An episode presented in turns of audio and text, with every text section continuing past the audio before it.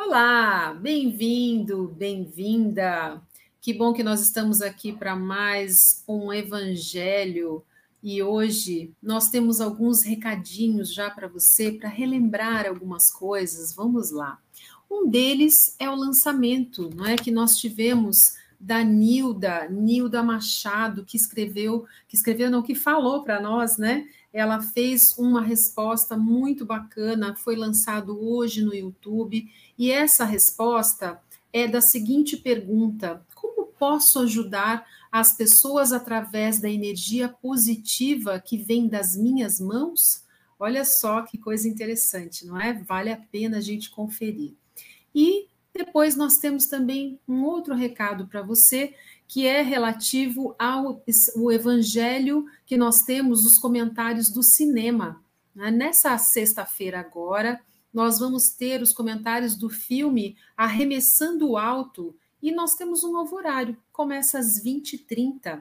Então você pode ainda assistir, dá tempo de assistir o filme e nos ajudar nessa reflexão. Se você não assistiu, não tem problema nenhum. Você pode ir lá, comentar conosco, fazer parte, não é, desses, dessa, dessa reflexão e depois assistir para ver o que, que você achou, para você ter as suas impressões, tá certo?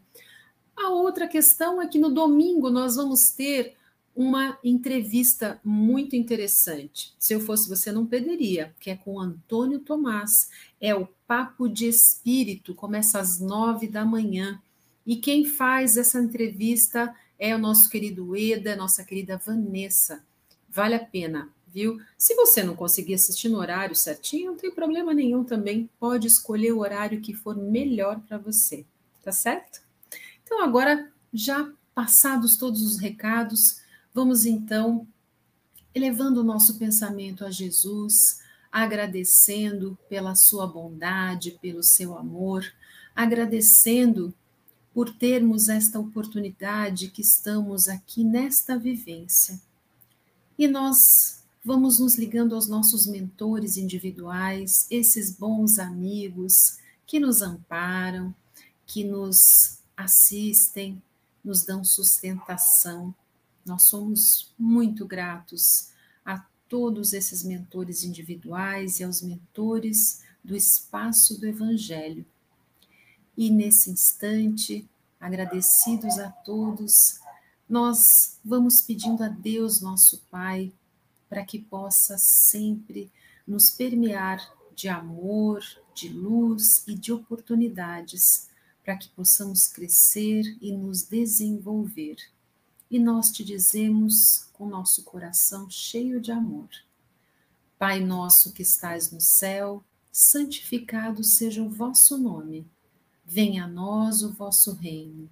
Seja feita a vossa vontade, assim na terra como no céu. O pão nosso de cada dia nos dai hoje. Perdoa, Pai, as nossas dívidas assim como nós perdoamos aos nossos devedores. E não nos deixes cair em tentação, mas livra-nos de todo mal. Que assim seja, graças a Deus, a Jesus e a Maria, nossa mãe. E nós vamos receber amorosamente a nossa querida Sueli Pita, que vai vir para falar um pouquinho conosco sobre o Evangelho de Jesus, enriquecer um pouquinho mais a nossa tarde de hoje. Bem-vinda, Sueli. Obrigada, Santa. Boa tarde a todos. É com muita satisfação estou aqui mais uma vez no espaço do Evangelho. E hoje eu escolhi uma passagem para conversarmos está no Evangelho segundo o Espiritismo, no capítulo 21, chamado Falsos Cristos e Falsos Profetas. No item 11, o título é Jeremias e os falsos profetas. E é sobre essa passagem do profeta Jeremias que nós vamos fazer a nossa reflexão de hoje. Deus, falando pela boca do profeta, disse: É a visão do coração deles que o faz falar. Essa, essas palavras indicam claramente que, desde sempre, os charlatões e os vaidosos abusavam e abusam do dom das profecias. explorando esse dom em seu próprio proveito. É aí o grande problema. Eles abusavam por consequência da fé simples e quase cega daquele povo daquela época. Aquele povo aceitava tudo que era dito como verdade, muitas vezes por dinheiro, as coisas boas e agradáveis aquelas pessoas que iam procurar esses profetas. Então, esses profetas sempre falavam algumas coisas que iriam ao encontro da necessidade daquelas pessoas. Esta forma de fraude era muito comum na nação judaica. E é fácil compreender que o pobre povo, na sua ignorância, não tinha meio, não tinha como, não tinha conhecimento suficiente para distinguir os bons dos maus profetas. E normalmente eles eram sempre enganados por esses impostores ou fanáticos que se diziam profetas. Nada mais significativo que essas palavras. Abrem aspas. Eu não enviei esses profetas, e eles se fizeram por si mesmos. Eu não lhes falava, e eles profetizavam. Mais adiante, encontramos: Eu ouvi esses profetas profetizarem a mentira em meu nome, dizendo: Sonhei, sonhei. Jeremias, que era um profeta da época, ele indicava assim os meios empregados para que esses falsos profetas explorassem a confiança do povo. E a multidão sempre acreditava naquilo que estava sendo dito por esses falsos profetas. E eles nem pensavam em contestar se aquilo que estava sendo falado era verdade ou não. Tudo era muito natural e, se, e convidava sempre os profetas a falar, a expor. Após as palavras do profeta Jeremias, escutem os sábios conselhos do, do apóstolo João, quando ele diz: Não acrediteis em todos os espíritos, mas experimentai se os espíritos são de Deus. E que se entre também entre os desencarnados, há também aqueles que gostam de, de enganar, quando deparam com uma ocasião favorável para isso. Quem nunca procurou algum objeto dentro de casa e não conseguiu achar. Quem nunca tem certeza que colocou aquele objeto sobre uma mesa e esse objeto não estava lá?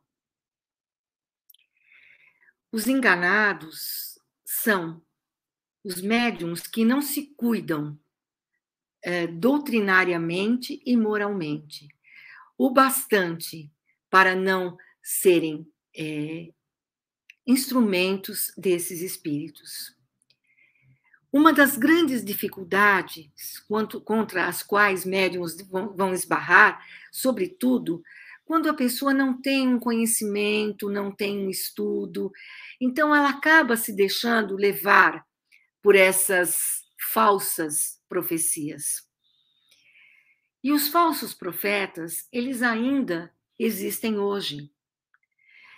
Nós vivemos uma época bastante complicada recentemente.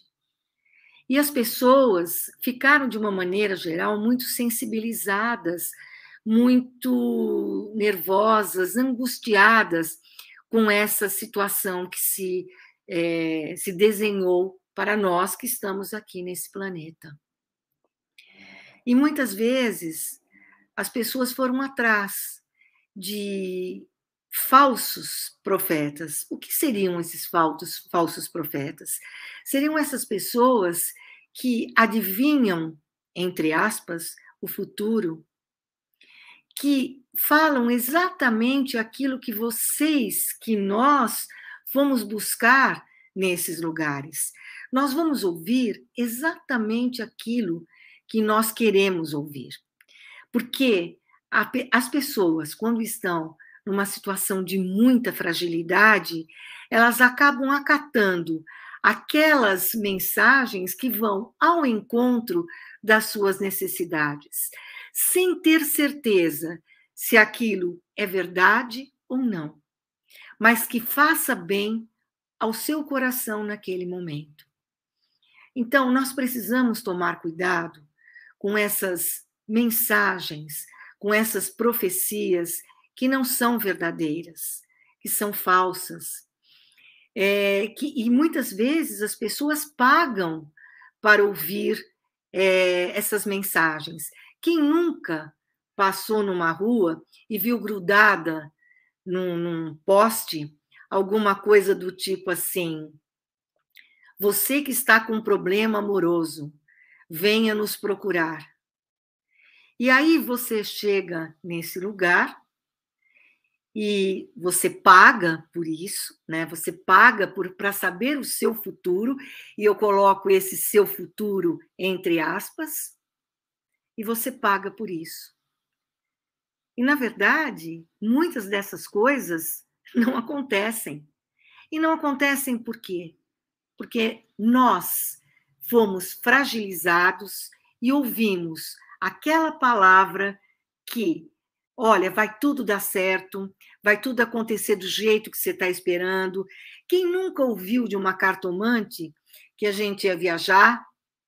Você vai fazer uma viagem para o exterior, você vai casar, você vai ter um futuro promissor. Mas será? E onde fica o nosso livre-arbítrio? Será que essas cartomantes elas conseguem também entender o nosso livre-arbítrio e decidir por nós? Não. O livre-arbítrio é o nosso poder de decisão. E só nós podemos saber se vamos viajar, se vamos casar, se vamos comprar uma bicicleta, o que vamos fazer na nossa vida é de nossa responsabilidade, de nossa única e exclusiva responsabilidade. Nós somos responsáveis por tudo aquilo que fazemos, por tudo aquilo que pretendemos fazer na nossa vida. E nós fazemos escolhas para isso.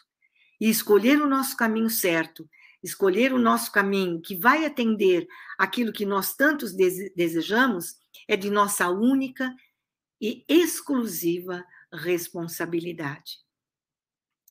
Vamos pensar nisso. Que a paz do nosso Mestre Jesus continue nos envolvendo agora e sempre. Belíssima reflexão, isso ali. Realmente nós precisamos pensar muito, né? E agradecidos pela sua belíssima colaboração e com certeza Jesus está feliz por poder contar com o seu trabalho, com o seu amor.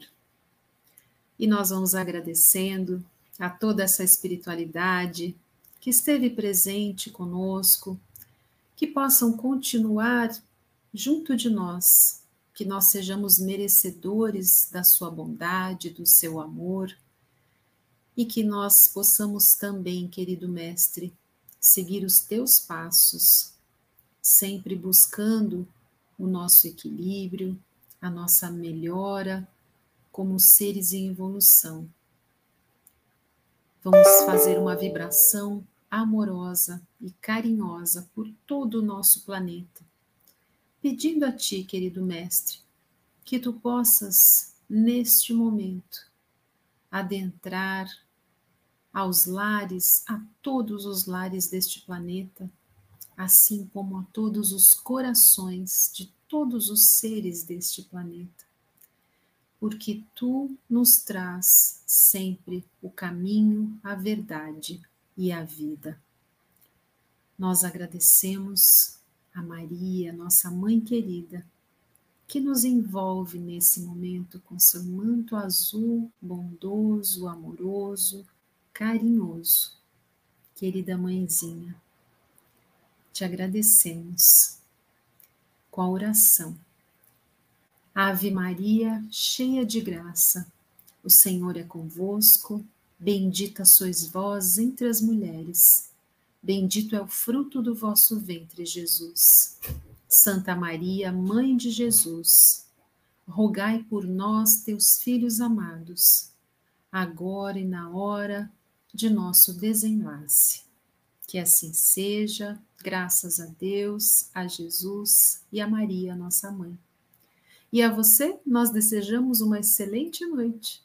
E nós nos reencontramos para mais um Evangelho na sexta-feira, às 18 horas. Porém, amanhã, às 17 horas, nós temos também o Evangelho dos Animais, onde nós temos uma assistência especial para esses nossos irmãos menores. Então, venha participar. Busque no site www.espaçodoevangelho.com.br. Lá você encontra o link para acessar via Zoom a reunião. Uma ótima noite e até breve.